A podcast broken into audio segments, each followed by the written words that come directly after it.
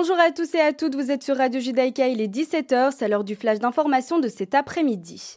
En Israël, en réponse à deux tirs de roquettes dans le sud du pays, l'armée israélienne a frappé à deux reprises dans la nuit de dimanche à lundi des positions du Hamas à Gaza. Les deux roquettes ont été interceptées par le système de défense aérienne israélien appelé Dôme de Fer. Il s'agit de la troisième nuit consécutive de tirs contre l'État hébreu. Toujours en Israël, mais sanitaire à présent, selon le ministère de la Santé, 7686 nouveaux cas de contamination au Covid-19 ont été diagnostiqués en 24 heures, ce qui signifie que le taux de contamination dans le pays est en baisse. Cependant, le nombre de patients qui se trouvent dans un état grave reste élevé et se situe ce lundi à 691. Diplomatie israélo-égyptienne, le Premier ministre Naftali Bennett sera accueilli ce lundi par le président égyptien à Sharm el-Sheikh, une première depuis plus de dix ans, c'est ce qu'a annoncé le bureau du chef d'État. Selon le porte-parole de la présidence égyptienne, les entretiens des deux hommes porteront sur les efforts de relance du processus de paix entre Israéliens et Palestiniens. Cette réunion intervient quelques heures après le point de passage à Taba entre Israël et le Sinaï. Direction l'Afghanistan, le ministre des Affaires étrangères du Qatar a effectué dimanche une courte visite à Kaboul, la plus importante au niveau diplomatique en Afghanistan depuis le retour au pouvoir des talibans.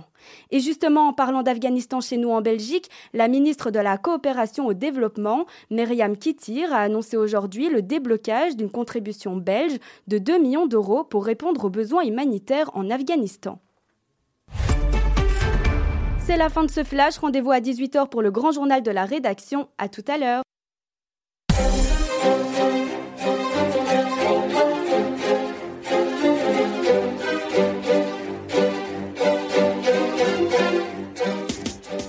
Bonjour Clément à la technique et bonjour Isaac. Bonjour Richard, bonjour Clément, bonjour à tous. Alors comme à l'habitude, nous aurons un petit intermède musical hein, à 5h30, une composition musicale de Clément euh, qu'on aura le plaisir d'écouter à 5h30.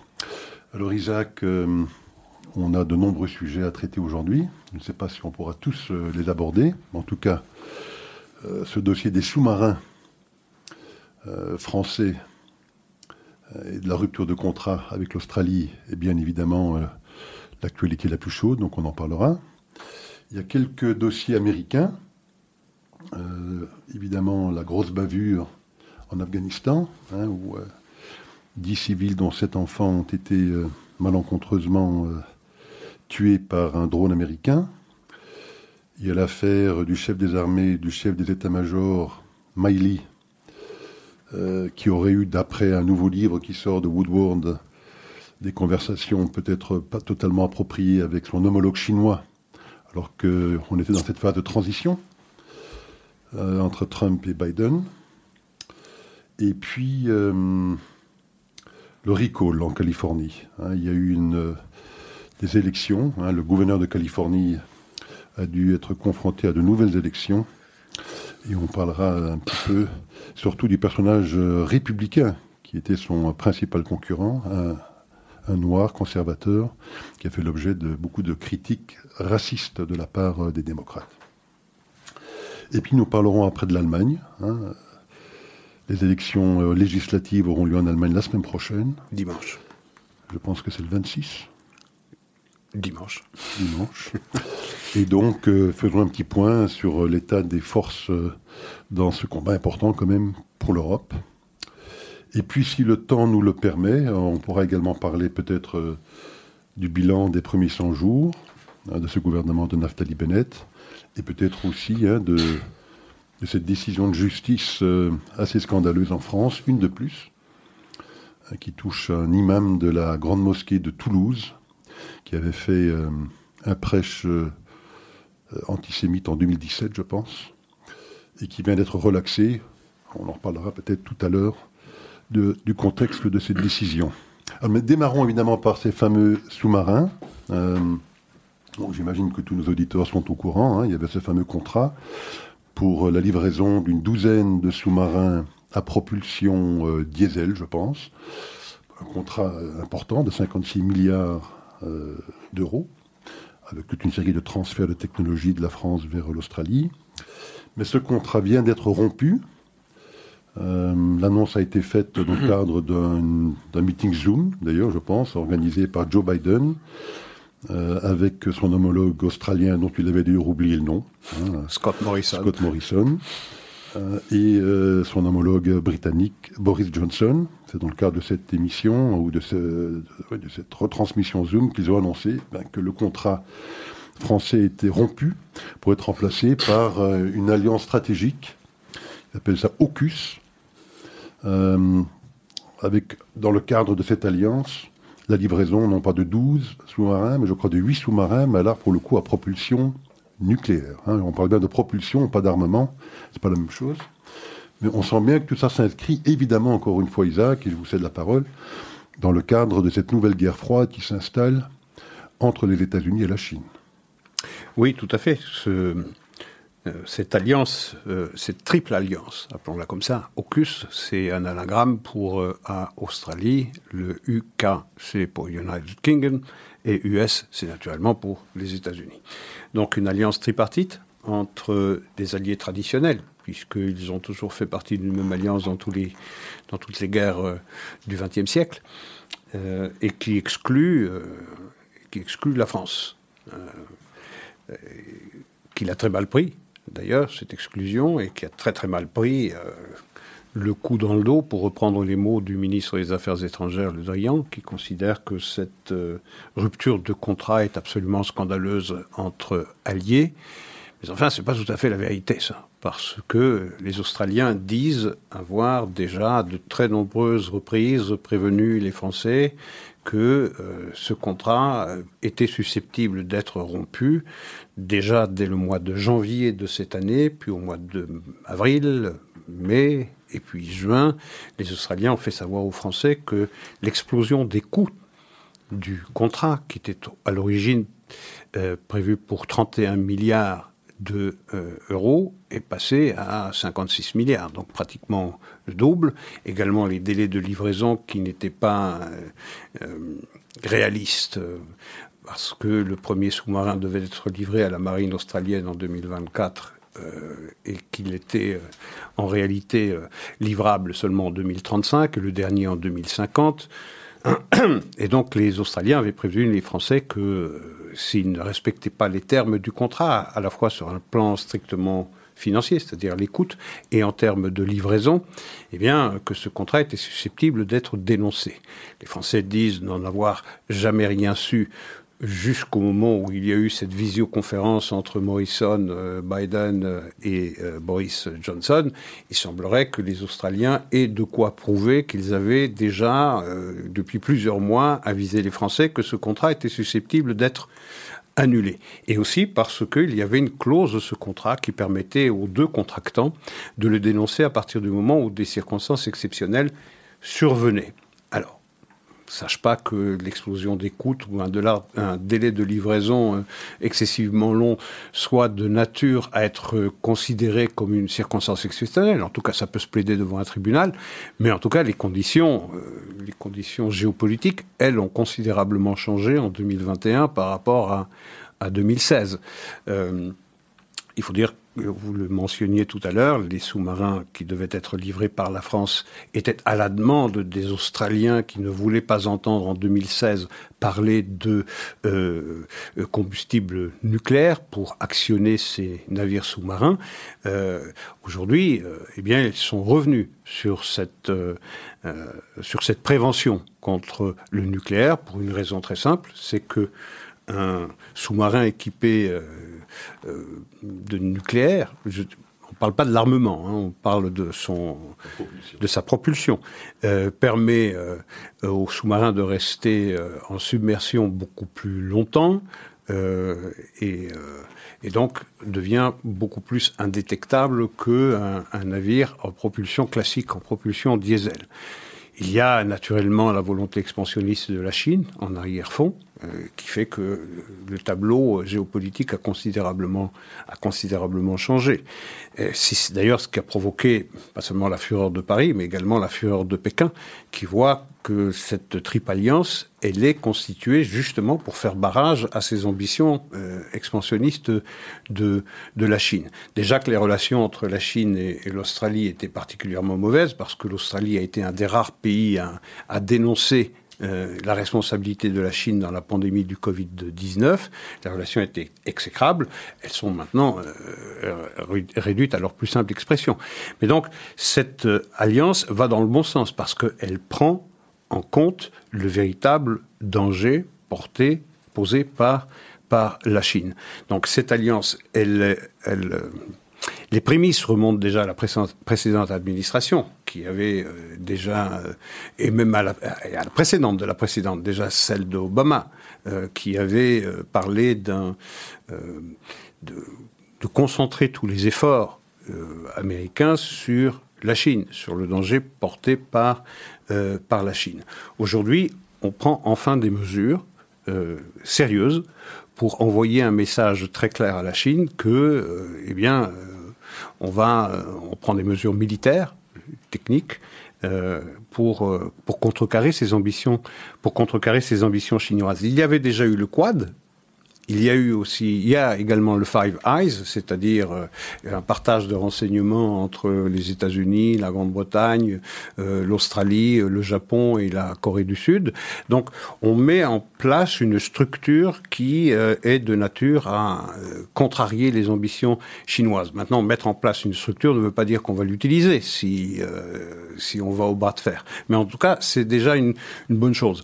Pour revenir à cette histoire française, euh, alors on comprend la, colère, on comprend la colère des Français, mais elle est assez hypocrite parce que, je le répète, euh, des, euh, des informations qui laissaient entendre que les Australiens n'étaient pas du tout contents avec la manière dont le chantier naval français euh, avançait dans la production de ces sous-marins, les coûts liés à ceux-ci, tout cela euh, mettait les Australiens en, fureur et avait euh, déjà clairement fait entendre, Canberra avait déjà clairement fait entendre à Paris qu'ils étaient susceptibles de dénoncer le contrat.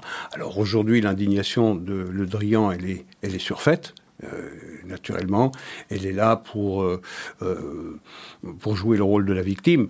Mais je veux dire, il y a le problème, c'est qu'il n'y a pas grand monde qui va savoir la réalité des choses et la responsabilité de la France dans, ce, dans cette gifle, parce que c'est une véritable gifle. La France a été écartée, mais c'est une puissance maritime importante, la France, mais elle a également une politique étrangère qui est souvent marquée du sceau de l'indépendance, de la souveraineté, de la petite musique euh, particulière de la France. On sait aussi que la France, c'est la puissance militaire première de l'Europe continentale depuis le Brexit euh, britannique. Et euh, on se méfie aux États-Unis euh, de la politique européenne à l'égard de la Chine et de sa frilosité à venir potentielle le jour où un véritable bras de fer entre l'Occident et la Chine va s'engager. Et donc, on, a fait affaire entre pays qui euh, sont absolument convaincus de ce danger chinois et qui sont susceptibles, eux, de ne pas avoir les réserves diplomatiques ou politiques qu'auraient la France et l'Union européenne. Oui, je pense que vous, vous pointez du doigt effectivement la cause principale hein, de, de cette alliance. Il y avait probablement des retards et des, des dérives sur le budget, mais bon, dans ce type de contrat, je pense que c'est assez fréquent. Mais je pense qu'effectivement, c'est cette frilosité européenne euh, vis-à-vis euh, de la Chine euh, qui ne plaisait pas aux Américains, parce qu'on sait que l'ambition américaine, c'est de rassembler toutes ces grandes démocraties parlementaires pour faire front vis-à-vis de la Chine. évidemment, c'est plus facile pour l'Australie, parce qu'elle est directement confrontée avec la Chine, pour le Japon, qui est aussi le voisin, l'Inde, la Corée, ce sont des pays qui sont évidemment directement confrontés géographiquement, j'entends, à cette hégémonie ou cette tentative d'hégémonie chinoise. L'Europe de l'Ouest qui se transforme d'ailleurs rapidement en Grand Ouest asiatique, j'appelle ça le Grand Ouest asiatique. Euh, on est encore quand même géographiquement très éloigné. Effectivement, comme cette Europe n'arrive pas à se construire et à, et à constituer, si je puis dire, un pôle de puissance comparable à celui des États-Unis ou de la Chine, eh bien, ils sont euh, effectivement pris entre les deux. Et cette frilosité s'explique, je pense, un petit peu euh, par la crainte qu'ils ont euh, de, de, se voir embarquer dans un combat alors qu'ils ne sont pas en train de le livrer à armes égales avec les Chinois. C'est ça, exactement. C'est-à-dire sur un plan géopolitique, plus personne ne fait confiance à, à l'Union européenne. Si elle veut peser sur les affaires du monde, elle doit décidément hâter son intégration militaire et avoir une véritable politique de défense, ce qu'elle est loin ce qu'elle est très loin d'avoir. Il faut savoir une chose, c'est que la France est, et de loin, l'armée la plus puissante d'Europe continentale. L'Allemagne, elle, constitutionnellement, ne peut pas intervenir sur les terrains extérieurs et elle rechigne même à intervenir pour des raisons humanitaires. Euh, les autres armées, elles comptent pratiquement pour du beurre. Euh, donc il faut mettre en place, et ça c'est une énorme ambition européenne qui est, euh, qui est un, un, champ qui a à peine été euh, labouré, c'est de, de, faire émerger un bras séculier de l'Europe. Et on en est extrêmement loin. Très loin, parce qu'effectivement, notons au passage que personne en Europe n'est venu soutenir les Français, pas les Allemands on les comprend pour leur raison. battus dans ce contrat par les Français. Évidemment, les pays d'Europe de l'Est qui sont beaucoup plus alliés de. Ils font confiance à l'OTAN. À l'OTAN et qui sont plus inquiets de la Russie qu'autre chose. Euh, bon, donc personne, l'Angleterre qui a eu, euh, j'imagine, un malin plaisir à participer à cette, euh, ah, c'est certain, à cet opus, opus pocus, comme ils disent les Anglais. Euh, donc voilà, donc effectivement, l'Europe en est très loin, malheureusement, je pense. Hein, elle vient de, et elle vient de démontrer, mm. elle vient de démontrer sa désunion sur ce plan-là. Vous venez de souligner, les pays d'Europe centrale ont le souci de la Russie et donc ont plus le souci de maintenir l'alliance dans l'OTAN plutôt que de garantir une Union européenne dotée d'une armée, d'une armée commune. Donc tout cela fait que eh bien, les analystes euh, britanniques comme américains comme australiens jugent que l'Union européenne n'est pas un partenaire fiable, surtout le jour où il faudra se mesurer à la Chine. Tout à fait. Alors parlons maintenant de quelques dossiers américains. Euh, le dossier afghan, euh, alors qu'on le savait déjà depuis deux, trois semaines d'ailleurs, hein, la frappe américaine contre... Du 28 août. Hmm celle du 28 août, la frappe du 28, août. la frappe américaine du 28 août, donc qui remonte à déjà quasiment plus de trois semaines. Euh, on avait déjà des, des bribes d'informations très rapidement après la frappe que euh, un militant ou un terroriste de l'ISIS n'avait pas du tout été frappé, mais que c'était en fait un, un, humanitaire, je pense, qui euh, transportait des bidons d'eau, oui. euh, qui avait été frappé. Mais enfin, personne ne s'en était préoccupé. Mais là, avec le travail qu'a fait, pour une fois, un bon travail qu'a fait le New York Times, hein, on est plutôt critique, nous, de ce journal. Mais là, pour le coup, euh, ils ont fait un vrai travail d'investigation et ils ont révélé effectivement que cette frappe n'avait pas du tout touché un terroriste euh, de l'ISIS-K, mais avait touché un malheureux euh, afghan humanitaire, humanitaire qui, dont le rôle était effectivement d'essayer de, d'apporter des bidons d'eau à des personnes en difficulté. Et donc cette frappe euh, l'a tué lui et sept enfants membres de sa famille. Euh, et ce qui est remarquable, je pense, euh, dans dans cette frappe, c'est effectivement le silence absolu des médias. Euh, il était, euh, on n'en entendait absolument pas parler avant la révélation, euh, confirmée maintenant parce qu'il n'avait pas le choix de faire autrement, euh, de l'état-major américain. Mais personne ne parlait de cette histoire. Euh, et même maintenant, alors que l'état-major l'a confirmé, on ne voit pas de grandes manifestations dans les rues européennes, comme j'imagine on en verrait si par malheur c'était les Israéliens qui avaient commis cette terrible bavure. Oui, tout à fait. Donc elle est arrivée, survenue le 28, le 28 août, il y a près de trois semaines, au moment où les États-Unis étaient la cible de critiques virulentes euh, pour la manière dont ils avaient géré la sortie de Afghanistan. Euh, une sortie qui avait été frappée du coin de l'impréparation euh, et de l'urgence. On se rappelle ces images terribles qui sont imprimées désormais dans la rétine de tous les spectateurs du globe et qui, vont hanter euh, tout, le, mandat de Joe Biden et de son administration. Il fallait donc euh, eh retrouver un peu de crédit, retrouver un peu d'honneur. Et je pense, je pense euh, que l'armée américaine a voulu préparer très rapidement une, une frappe qui aurait frappé un milicien de ISIS, de ISIS-K, comme on dit, et que euh, cette impréparation a, fait qu'il y a eu cette horrible bavure avec euh, cette dizaine de morts, dont, cet enfant. Je rappelle encore une fois que lorsque les premières rumeurs sont sorties que peut-être il s'était agi d'une bavure, le général Miley, dont on reparlera plus loin dans notre émission, avait euh, signalé qu'il s'agissait d'une righteous strike, c'est-à-dire euh. Absolument. C'est une frappe morale. Une frappe morale, j'insiste. C'est pour ça que je rapporte l'adjectif qui a été utilisé pour le général Miley. C'est une frappe morale. Euh, et même chose pour euh, euh, Price, même chose pour Jack Sullivan. Ils avaient tous, même chose pour Jen Psaki, c'est-à-dire la porte-parole de la Maison Blanche, qui avaient tous, qui étaient tous montés au créneau pour défendre cette frappe et qui la justifiait pleinement. Et il a fallu effectivement ce reportage du New York Times parce que les rumeurs enflaient et qu'il était devenu pratiquement impossible de cacher la réalité de ce qui s'était passé pendant cette frappe, à l'occasion de cette frappe. Mais il a fallu faire amende honorable, et tout le monde a dit, euh, bon, c'est éminemment regrettable. Mais on voit bien que c'est le produit de l'impréparation et le désir de retrouver un peu de crédit pour les États-Unis qui en avaient perdu considérablement euh, du fait de leur sortie lamentable d'Afghanistan.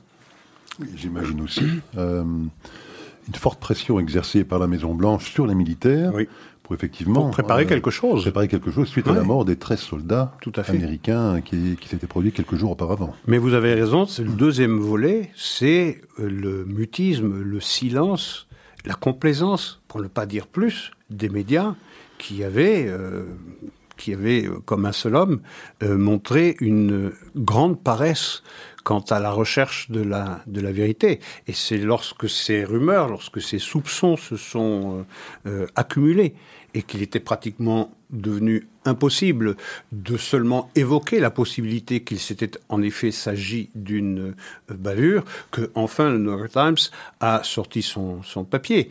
Mais s'il ne l'avait pas sorti, eh ben on aurait, on n'en aurait probablement jamais su.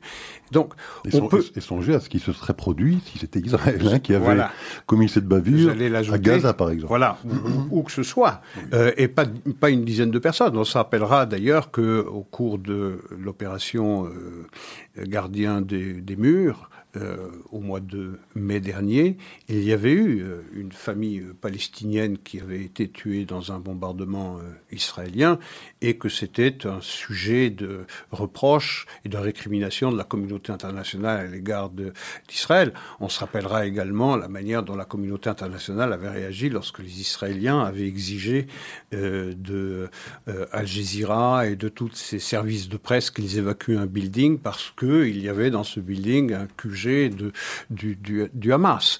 Donc là, c'est silence, c'est silence absolu. On s'en accommode parfaitement. Alors vous parlez d'Israël, mais imaginez mutatis mutandis, cette, toute chose restant égale, cette bavure serait arrivée du temps du mandat de Trump.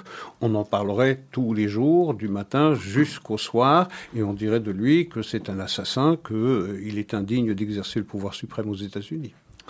Alors ce Mark Miley, donc le chef des états-majors, non seulement est en difficulté par rapport à cette terrible bavure, hein, qu'il avait effectivement euh, qualifiée de morale, enfin avant qu'il n'admette qu'elle ne soit une bavure, évidemment.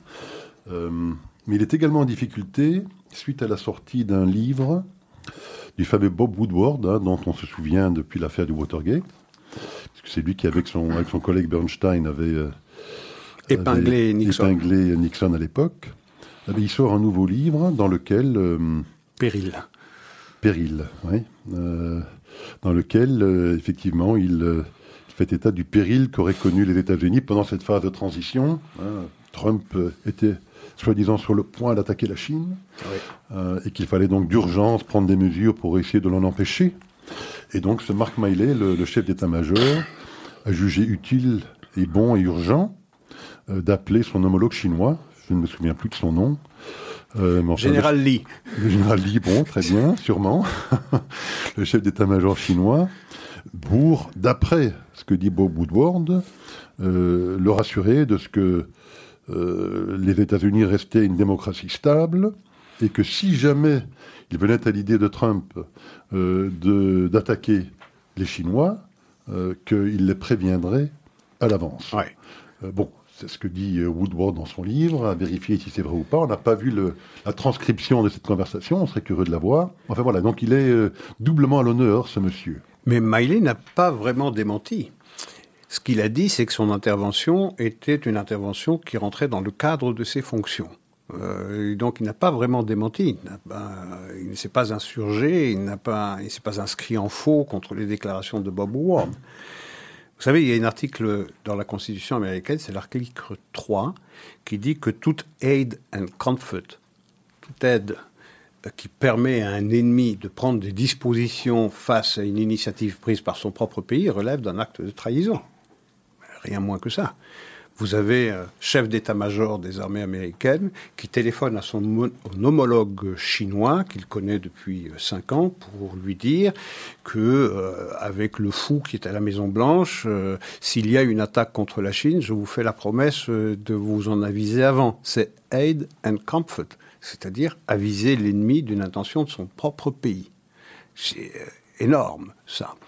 Euh, et effectivement, on attend avec grande impatience, si tant est qu'on l'aura jamais, la transcription de cette conversation entre Miley et le général Lee. Il y a aussi autre chose, c'est que le 8 janvier 2021, on est donc en pleine période transitoire, puisque l'élection a eu lieu le 3 novembre et que la passation de pouvoir formelle, c'est le 20 janvier. Donc le 8 janvier, une réunion de, euh, convoquée par le général Miley euh, donc chef d'état-major de toutes les armées américaines, avec les généraux, pour leur interdire de prendre un ordre direct de la Maison-Blanche sans en passer par lui. C'est-à-dire que la chaîne de commandement est rompue. Là aussi, c'est une, euh, c'est une euh, infraction énorme. Elle est rompue dans les deux sens, vis-à-vis effectivement des, euh, de ces généraux en question, mais aussi vis-à-vis de son patron. Mais c'est de cela dont je parle, vis-à-vis de, vis-à-vis de la Maison-Blanche, vis-à-vis du président. Et du ministre de la Défense aussi. Mais, et surtout du président, qui est le commander-in-chief. C'est-à-dire que lui, il fait barrage et dit, vous ne prenez aucun ordre venant de la Maison-Blanche qui ne soit pas validé par moi. C'est-à-dire que la chaîne de commandement qui prive le commander-in-chief de son pouvoir suprême garanti par la Constitution des, des États-Unis, eh bien, euh, c'est rompu. Donc vous avez donc deux infractions majeures, une infraction euh, qui relève en théorie de l'article 3 de la Constitution américaine, Ellen Comfort, c'est-à-dire de la trahison, et de l'autre, euh, d'avoir brisé la chaîne de commandement qui, en réalité, fait de l'armée le euh, le pouvoir de l'armée est subordonné au pouvoir civil. Eh bien là, c'est le contraire. Donc c'est extrêmement grave. C'est grave si c'est confirmé. Attention, moi, c'est des propos rapportés par Bob Woodward. On attend alors. On sait que c'est un, journaliste sérieux. Oui. Euh, qui n'a pas l'habitude, pas l'habitude, hein, de faire des déclarations euh, à la sauvette. Mais attendons, effectivement, il va être, je pense, auditionné par le Congrès à la fin du mois de septembre. Je parle du euh, mhm. Mark Miley. Euh, il a dit qu'il euh, qu'il donnera toutes les informations requises pour effectivement expliquer en quoi ces conversations, d'après lui, n'avaient absolument rien de d'anormal. Oui, ou, de criminel. à sa décharge, il y a également des informations qui font état de ce que c'est le ministre de la Défense, le secrétaire d'État à la Défense, Mark Esper, à l'époque, qui aurait demandé à Miley d'intercéder auprès des Chinois pour les assurer que les rumeurs que les Chinois pensaient percevoir des intentions américaines étaient fausses. Et donc il s'agissait de, euh, de les rassurer. Donc voilà tous les éléments sur la table. Nous ne tranchons pas, mais en tout cas, je retiens que pour l'heure, les dénégations de Miley sont extrêmement faibles. Tout à fait. Alors il est 17h29, et donc on va profiter d'une petite pause musicale, une composition de Clément.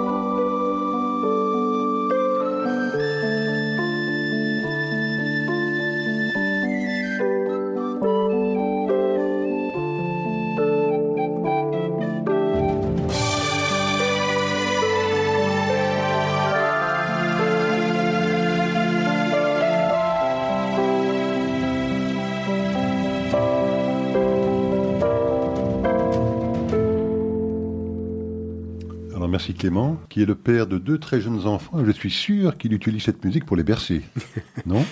Probablement. Très belle musique que j'imagine en accompagnement d'un film comme Le Dernier Samouraï ou comme euh, Concubine. Très très belle réalisation, très belle création.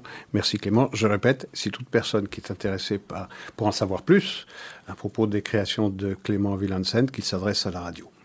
Tout à fait. Alors il y a un dernier dossier américain qui nous intéresse, celui de ces élections, réélections en Californie. Recall. Recall. Donc on sait que pour pouvoir faire un recall, donc euh, forcer une élection alors que c'est pas la date prévue d'une élection, il faut qu'il y ait un certain nombre d'électeurs qui, euh, dans le cadre d'une pétition, la demandent. J'ai plus les chiffres, je crois que c'est des millions quand même d'électeurs qui doivent euh, un million et demi. Un million et demi qui pétition qui doit recueillir un million et demi de signatures. Pour forcer une réélection. Et donc c'est ce qui s'est produit en Californie. Beaucoup de Californiens sont très insatisfaits, particulièrement de la gestion du Covid par Gary Newsom, hein, donc le, gouverneur actuel de Californie, qui, on peut le dire d'ailleurs, a été réélu avec une large majorité, je pense à 65, 66 Deux contre un. Deux contre un. Euh, donc c'est pas tellement ça qui est intéressant, parce que tout le monde sait que la Californie est un État euh, bleu un État bleu, mais qu'il l'est euh, depuis longtemps et qu'il le restera, je pense, malheureusement aussi, et on va y revenir peut-être plus tard, longtemps aussi. Mais il est intéressé, ce, ce recall est intéressant plutôt dans le chef de son adversaire principal, qui était un républicain, forcément. Enfin, pas forcément, mais enfin, pour le coup, là, c'était un républicain, noir. un, un, talk show, enfin un talk... host. Talk host, oui. assez connu aux États-Unis, qui s'appelle Larry Helder. Euh, donc très conservateur, incontestablement, mais qui a été euh, le sujet euh, d'attaques et de diatribes véritablement racistes à son égard. Hein. On le traitait de, Trump noir, en fait. De Trump noir, et pire encore, de visage noir du suprémacisme blanc. et on a vu des supporters se déguiser en orang-outan et lancer des, des œufs ou des bananes sur le candidat noir. Imaginez ça, encore une fois, mutatis mutandis, une foule euh, qui traite euh, un, démocrate euh, noir de visage, enfin, qui, parle de sa couleur, qui dénigre la couleur d'un candidat, ce qui est, par principe, abject, évidemment. Mais tout ça, s'est passé. Tout ça s'est très très bien passé, il n'y a pas eu de problème. Et on a vu Biden, on a vu Kamala Harris, on a vu tout, les, tout cet aéropage venir au secours de, la, de Gavin Newsom, c'est le nom du gouverneur démocrate de euh, Californie qui se mesurait à une procédure de recall. Procédure de recall, c'est une procédure de, révocation. Euh, c'est constitutionnellement prévu. Il faut recueillir un certain nombre de signatures dans une pétition, et puis cette procédure est enclenchée. Et elle a ça de particulier que le même jour où on vote pour le recall, c'est-à-dire pour la révocation, ou contre la révocation, on vote en même temps pour celui qui est susceptible de prendre sa place. Il y avait 46 concurrent, 46. Celui qui était en pointe, c'était Larry Elder, donc ce conservateur noir, euh, et qui avait la faveur des suffrages si Gavin Newsom était euh, victime de ce recall. Et effectivement, malgré sa gestion absolument déplorable du Covid, sa gestion déplorable plus encore des feux de forêt, puisque euh, la Californie est régulièrement ravagée par des feux de forêt gigantesques qui n'ont rien à voir avec le prétendu changement climatique, mais plus à voir avec un entretien des forêts absolument désastreux et, lamentable, puisqu'on ne débroussaille pas, et donc on ne crée pas de couloirs qui empêchent le feu de se, de se répandre de façon illimitée, et également qu'il y a une gestion désastreuse sur le plan énergétique, puisque la Californie, elle est victime de ruptures de courant euh, très très régulièrement, euh, également euh, sur le prix de l'essence. Donc, une gestion calamiteuse qui n'a pas empêché eh bien, le vote des Californiens qui préfèrent garder le diable plutôt que d'avoir un gouverneur républicain à sa tête. Et effectivement, le recall a été favorable à Newsom par deux voix contre, par une proportion de deux électeurs contre un. Tout à fait. Et parlons un petit instant, effectivement, de, ce système électoral américain. Euh, que si vous vous souvenez, Isaac, lors des élections de 2020, en, novembre, que nous commentions, on s'est focalisé euh, beaucoup sur 7 à 8 États pivots. Hein, c'était les 7 à 8 États où l'écart entre les deux grands partis était suffisamment réduit que pour rendre l'issue euh, de ces élections incertaine. Oui. Ça veut dire que dans les 42, 43 autres États, cette issue est, pour ainsi dire, quasi certaine. Euh, L'État de Californie en est un parfait exemple. Ça fait, je pense, 20, 30, 40 ans qu'il n'y a plus eu une victoire D'un vrai républicain. Un vrai républicain. Il y avait Schwarzenegger, mais bon, c'était un cas un peu pour ça que comme gouverneur. Mais je parle d'un candidat à la présidentielle. À la présidentielle. Et c'est le cas dans 41, 42 États. Mhm. Donc il y a une forme d'alternance qui existe aux États-Unis au niveau fédéral. Ça, c'est incontestable. Même si les démocrates euh, font le maximum pour essayer, même au niveau fédéral, d'empêcher cette alternance de se reproduire à l'avenir. Mais quand on regarde la situation au niveau des États, Hein. Euh, la majorité des États sont, si je puis dire, coincés dans un système d'unipartie presque, puisque dans un État comme la Californie, l'Illinois, New York et d'autres, ça fait depuis 20, 30 ans, parfois même plus, que ce sont toujours et systématiquement les mêmes qui sont au pouvoir. Ça ne peut pas être très très sain comme dispositif pour une démocratie. Il y a certains États où les choses changent lentement. On l'a vu en Géorgie, euh, qui est un État traditionnellement rouge, c'est-à-dire républicain, et qui a voté pour deux sénateurs démocrates, et qui a donné d'ailleurs une majorité euh, formelle au Parti démocrate. C'est également le, le, cas au Texas, qui était un un État rouge par excellence et qui là aussi est en train de changer, démographie aidant, immigration aidant, euh, euh, naturalisation ou euh, un processus de citoyenneté accordé à tous les illégaux, c'est le rêve de tout de faire en sorte que ces États qui sont rouges par tradition, eh bien, deviennent des purple states, c'est-à-dire des États euh, violets, c'est-à-dire des États qui, euh, une fois votent à gauche et une fois votent à droite. Euh, donc, c'est vrai, il y a une politique américaine sur un plan fédéral qui est relativement figée, avec un certain nombre d'États qui, de toutes les façons, voteront rouge c'est-à-dire républicain. Euh, les couleurs sont différentes qu'en Europe. Généralement, le rouge est associé au parti dit progressiste, alors qu'aux États-Unis, le rouge, c'est le parti républicain, le bleu, c'est le parti, euh, c'est le parti démocrate. Effectivement, il y a ces États, en particulier ceux qui sont situés sur la ceinture méridionale, c'est-à-dire frontalière avec, euh, avec le Mexique et avec tous les pays d'Amérique centrale. Et c'est une des raisons pour lesquelles, d'ailleurs, l'administration de Biden ne s'occupe pas du tout de la gestion de l'immigration. Au contraire, encourage euh, dans les faits, l'immigration euh, sauvage, l'immigration euh, illégale, et d'une part, et de l'autre, un processus de naturalisation ou de reconnaissance des droits citoyens d'une dizaine à une vingtaine de millions de citoyens qui aujourd'hui vivent un peu dans, dans la clandestinité, même s'ils résident aux États-Unis depuis 10, 20, parfois 30 ans mais euh, faciliter pour ces gens-là l'accès à la nationalité américaine, donc au droit de vote. Donc c'est c'est c'est vrai que ça a l'air figé, mais pas tant que ça. Et d'ailleurs, c'est ça la grande ambition des, des, des démocrates, c'est de faire en sorte que euh, des États euh, clés pour les républicains tombent euh, dans leur escarcelle après une période de transition où ces États pourraient un jour basculer à gauche, un autre jour basculer, euh, basculer à droite, et on tomberait alors dans un régime euh, de parti unique, pratiquement. De là, l'ambition, on l'a suffisamment commenté lorsqu'on touche aux affaires américaines, tout parc de côte, la Cour suprême, également d'augmenter le nombre d'États américains, de le faire passer de 50 à 52 en faisant de Washington DC un État à part entière, en faisant la même chose pour Porto Rico. Donc, il y a cette ambition. Euh, euh Démocrate au niveau fédéral. Mais moi, mon point, c'était plutôt de dire qu'au niveau d'un certain, de certains États, prenons l'État de Californie, vous, vous mhm. parliez du, du, bilan désastreux de, New, euh, de Newsom. Euh, il faut également rappeler que ce n'est pas simplement en matière de Covid ou en matière Et la criminalité et la, criminalité. il n'y a qu'à aller se balader dans le cœur, dans le centre de Los Angeles pour voir les, milliers de personnes sans abri euh, qui vivent dans des conditions euh, déplorables. Mais euh, moi, mon point, c'était de dire, quand vous prenez un État comme la Californie, qui est quand même, je crois, si c'était un, État indépendant, la septième économie du monde, ça fait 30 ans qu'ils sont gérés par les mêmes personnes. Il n'y a aucune alternance dans cet État.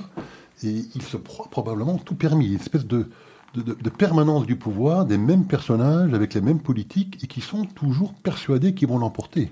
je pense que ça contribue et ça participe de, de, la difficulté qu'ont certains de ces États à essayer d'améliorer la performance de, ces hommes politiques. Oui, mais vous avez raison, mais c'est cette même arrogance qui peut provoquer leur chute. Il y a un moment où euh, les citoyens cesseront de voter comme un seul homme pour celui qui, euh, qui obscurcit leurs perspectives et qui fait de leur vie euh, quotidienne un enfer. Je répète, criminalité énergie, les feux de forêt, le Covid, ça touche la vie quotidienne des citoyens. Il y a un moment où le rappel à voter pour la couleur de son drapeau, ça cessera d'être un argument valable. Peut-être que aussi, face à Gavin Newsom, se trouvera une personnalité moins clivante parce qu'elle l'était euh, et elle l'est euh, de Larry Elder, euh, et qui sera capable de parler à la raison des, des, électeurs démocrates. Les choses ne sont pas les choses ne sont pas gravées dans le marbre de façon définitive. On a vu cet État tomber républicain avec Ronald Reagan. On l'a vu aussi avec Richard Nixon lorsqu'il avait emporté dans un landslide, une véritable avalanche. Donc c'est fortement imprimé démocrate, mais ça ne veut pas dire que les électeurs démocrates euh, ne vont pas un jour se rebeller contre euh, une administration de l'État qui leur fait vivre euh, une vie quotidienne pas toujours très très agréable à vivre. Alors il y a un autre pays qui organise des élections ce dimanche, hein, on l'a mentionné en début d'émission, c'est l'Allemagne. alors Parlons des tout derniers sondages. Euh, il y a évidemment le parti de droite, le CDU-CSU, celui d'Angela Merkel, où le, successeur à la tête du parti, Amin Lachette, récolte aujourd'hui dans les sondages de l'ordre de 20-21%, très très peu par rapport à leur score historique. Le deuxième grand parti allemand, le SPD, dans le centre-gauche, euh, dont le responsable est Olaf Scholz, également euh, ministre des Finances actuel du gouvernement allemand, parce que rappelons qu'on a un gouvernement de coalition, aujourd'hui, euh, qui récolte euh, aujourd'hui dans les sondages de l'ordre de 25%. C'est une surprise parce que avant l'été, avant les vacances, le SPD tournait aux alentours de 15-16%. On a les Verts de Annalena Baerbock dans les sondages aux alentours de 17-18%. Le SPD, donc le parti libéral, qui tourne aux alentours de 12%, et puis des partis un peu extrêmes, à gauche le Link, 8%, et à droite le AFD, l'extrême droite, 12%. Euh, euh, donc une forte incertitude euh, sur le résultat. La certitude, c'est que forcément, il faudra constituer un gouvernement de coalition. Et puis surtout, et là je vous laisserai commenter sur ce point-là, ça donne l'impression qu'il y a une forme de fragmentation de cet électorat. Moi je me souviens, il y a 20 ans, euh, le CDU-CSU, c'était 40%. Le SPD, c'était également plus ou moins 40%. Le FPD, euh, le Parti libéral, en faisait 10. Tous les autres partis ne franchissaient pas le seuil des 5% pour entrer au Bundestag. Et on avait des gouvernements, un coup avec le CDU-CSU et le FPD, un coup avec le SPD et le FPD. Euh, et ça assurait une forme de stabilité, de continuité dans la politique qui, je pense, explique en partie peut-être le succès économique que connaît l'Allemagne depuis de nombreuses années. là, on a l'impression qu'il y a une forme de fragmentation de cet électorat qui, euh, qui va fragiliser forcément euh, cette capacité qu'avait l'Allemagne à, conduire une politique euh, constante. Je pense que c'est beaucoup lié à la personnalité des candidats, en tout cas des représentants de partis.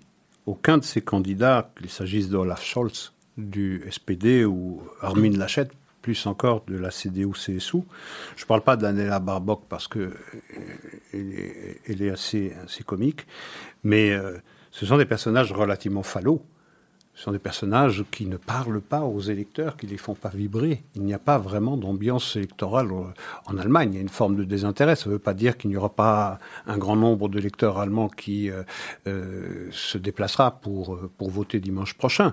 Mais c'est vrai qu'il y a une forme de désintérêt parce que les personnes euh, qui euh, dirigent les partis eh ben, ne, ne, les, ne les électrisent pas. En particulier, Armin Lachette, c'est le meilleur argument de campagne du SPD. Armin Lachette, qui représente la CDU-CSU, eh bien, c'est le meilleur argument de campagne du parti de gauche du SPD, tellement il est falot, euh, au point qu'en Allemagne, on l'a, on l'a surnommé le François Hollande allemand. C'est pas vraiment un compliment.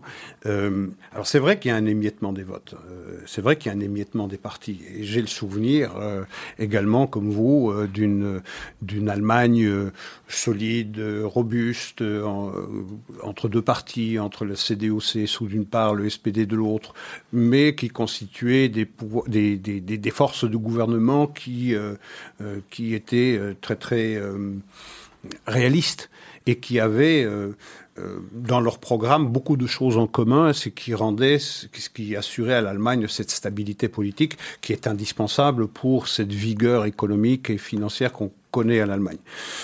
Je ne sais pas ce qui va sortir du tout de cette euh, élection.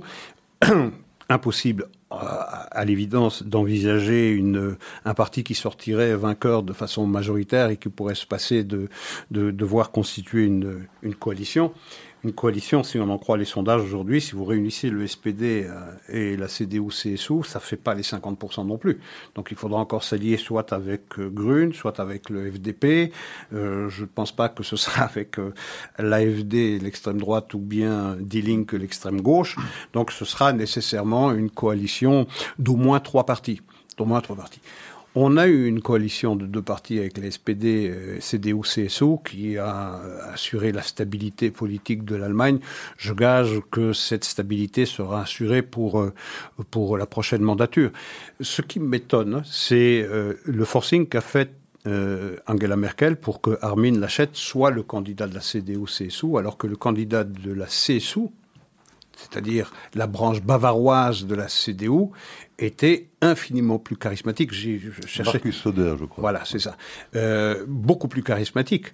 Mais comme il est euh, issu de euh, de la de la CSU et pas de la CDU, eh bien, on lui a préféré Armin Laschet, Armin Laschet, qui fait une campagne assez assez falote et assez, assez plate, qui n'est pas de nature à exalter, à, à, irriter ou à donner envie à l'électeur allemand de se déplacer. Et alors notons au passage, et je ne pense pas que ce soit une grande coïncidence, que Olaf Scholz euh, est sommé maintenant de se présenter euh, devant le Bundestag dans le cadre d'un scandale euh, qui touche son ministère des Finances, comme par hasard bah, il éclate maintenant, alors que le, SPD pointe dans les sondages.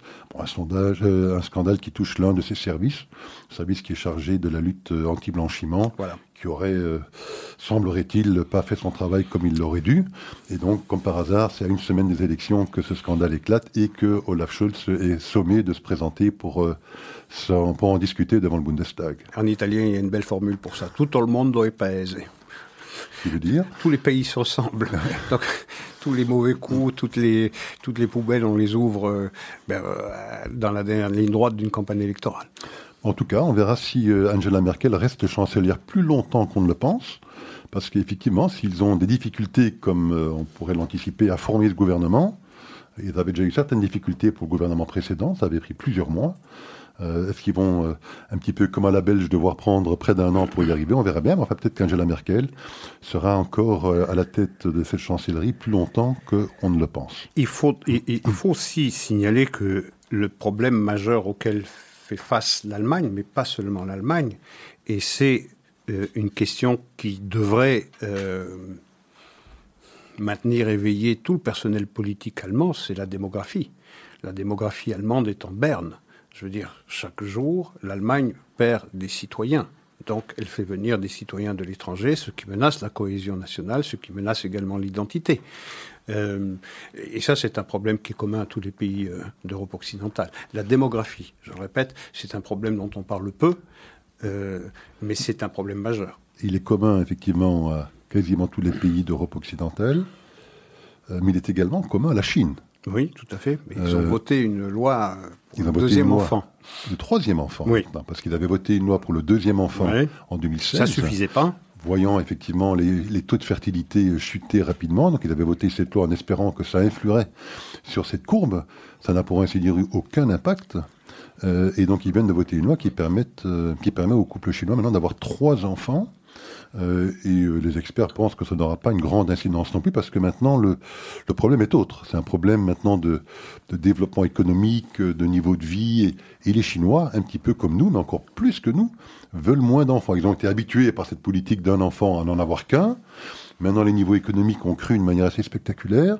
Et donc, vient se rajouter à ça euh, le fait que, ben voilà, ils, préfèrent n'avoir qu'un seul enfant. Et donc, les taux de fertilité actuels de la Chine sont de 1,2. 1,2. Ce qui veut dire que s'ils ne devaient pas évoluer d'ici la fin de ce siècle, on passerait de 1,4 milliard de Chinois à 750 millions. C'est ça les chiffres. Et Jacques Dutronc pourrait à nouveau chanter. Hum et Jacques Dutronc pourrait à nouveau entonner 700 millions de Chinois. C'est une donnée à, garder en tête. Oui, mais... C'est vrai que sur un horizon à moyen terme, la démographie chinoise n'est pas inquiétante parce que ça prend du temps pour influer sur la population. Mais à la fin du siècle, si ça n'évolue pas, c'est de 1,4 milliard à 750 millions. Mais vous avez, ces mêmes, vous avez ces mêmes chiffres démographiques en Berne, euh, en Allemagne. Vous avez 1,2, 1,3. Je veux dire que cette population décroît considérablement. C'est la même chose en Italie. C'est la même chose en Italie. Vous avez le plus bas taux euh, euh, démographique euh, en Italie avec 1,1. Donc c'est un problème majeur qui touche toute l'Europe. Et il y a eu à cet égard un, un, rapport de France Stratégie qui illustre que 36,4% de la classe d'âge de 0 à 18 ans en France sont euh, issus d'un foyer étranger non européen non européen et que ce chiffre il est parfois le double ou deux fois et demi dans certaines zones euh, de la couronne parisienne, mais pas seulement, également dans des villes moyennes comme Limoges, comme Rennes par exemple. Ce rapport France Stratégique est une agence liée au Premier ministre, donc c'est pas du tout euh, un rapport complotiste. souligne qu'il y a à l'œuvre euh, en soubassement, sans qu'on en parle, euh, sans qu'on ne veuille en parler en tout cas, euh, se met en place eh bien, ce qui ressemble à un grand basculement, certains vont même jusqu'à le qualifier de grand remplacement. Lorsque vous avez plus d'une personne sur trois entre 0 et 18 ans qui est née de parents tous deux étrangers non européens, et que dans la couronne parisienne, vous avez des chiffres de 70%, vous savez que vous faites face à un problème qui est euh, d'une nature structurelle, qui demande une réponse urgente. Et ce problème démographique, je crois qu'il est de, deux ordres. Effectivement, dans les pays euh, développés de nos contrées, ben, c'est celui que vous venez de dénoncer il existe aussi en Chine, mais euh, vous prenez le continent africain, c'est exactement la le logique inverse. Tout à fait. Et euh, l'explosion démographique qu'on attend pour les 20-30 années à venir ne viendra que de l'Afrique. Il y a environ 1,4 milliard d'habitants en Afrique aujourd'hui. 2 milliards et demi. passera à, la fin du siècle, autour de 3 milliards et demi. Oui, un pays comme le Nigeria, qui est à 250 millions d'habitants, passera à 750 millions d'habitants, autant que la Chine à la fin du siècle, si les tendances actuelles, hein, c'est un grand si, devaient se maintenir d'ici la fin du siècle. Oui, mais en tout cas, ces tendances démographiques en Afrique n'ont pas baissé ces dernières années, ces dernières décennies, elles sont restées relativement constantes. Et vous regardez une carte, il y a une proximité géographique évidente, qui est le continent euh, qui euh, est euh, l'Eldorado pour toutes ces populations déshéritées d'Afrique, qui sont dirigées par, pour la plupart d'entre elles par des potentats et par des, par des dirigeants corrompus. C'est bien évidemment l'Europe. Alors, terminons cette émission par un, rendu de justice qui nous vient de France. Mhm. concernant l'imam de la grande mosquée de Toulouse. Oui qui, euh, dans le cadre d'un sermon qu'il a prononcé dans sa mosquée en 2017, euh, c'était au moment, je pense, de, où l'ambassade américaine oui, il y a eu le déplacement de l'ambassade des États-Unis de Tel Aviv à, Jérusalem. À Jérusalem. C'était donc dans le cadre, si je puis dire. Décembre 2017. De, cet événement-là, que l'imam de la grande mosquée euh, de Toulouse, un dénommé Mohamed Taï. Tataï. Tataï. Mohamed Tataï a fait un sermon où euh, il a utilisé un hadith assez connu d'ailleurs du Coran, hein, où euh, euh, dans cet hadith, il est dit qu'évidemment que les Juifs se cachent derrière les pierres, derrière les arbres, et que ces dites pierres et ces dix arbres ont subitement la parole. Ils trouvent la parole évidemment dans le cadre de la dénonciation des Juifs qui se cachent derrière eux pour demander aux musulmans et aux fidèles. Que la pierre et l'arbre dénoncent le juif qui se cache derrière moi. Exactement. Hmm. pour que les fidèles musulmans puissent tous aller les tuer. Donc voilà euh, le hadith qu'il a utilisé et qu'il a verbalisé. Hein. il n'a pas simplement fait référence à cet hadith, il est enregistré. Donc on a l'enregistrement de son serment. Et donc forcément, il a été attaqué en justice pour incitation à la haine. Eh bien, on apprend que dans le cadre de ce procès, il a été relaxé. Hein, les juges ont estimé que non, ce n'était pas une incitation à la haine, euh, qu'il ne fallait pas sortir du contexte, de son contexte de l'époque, euh, la raison pour laquelle euh, ce charmant imam, considéré d'ailleurs comme modéré par certains, travaille au dialogue interconfessionnel. il est la tête effectivement d'une organisation interconfessionnelle, du dialogue entre les religions. Enfin voilà, donc un nouveau rendu de justice français, Isaac. Oui, mais c'est... un rendu d'injustice plutôt. Oui, oui, c'est ça, vous avez raison de le préciser, mais c'est ahurissant. C'est aussi ahurissant que ce qu'on a invoqué pour euh, Kobili Traoré lorsqu'il a défenestré euh, Sarah Halimi. C'est quand même scandaleux, ces décisions de justice. Vous avez quelqu'un qui dit euh, aux arbres et aux rochers, enfin, qui, qui évoque un hadith qui donne la parole aux rochers et aux arbres pour qu'ils dénoncent les juifs qui se cachent derrière eux pour permettre aux musulmans de les tuer. Et c'est pas de l'incitation à la haine, ça. Et selon le rendu du tribunal, le, euh, l'imam s'est exprimé de façon imprudente.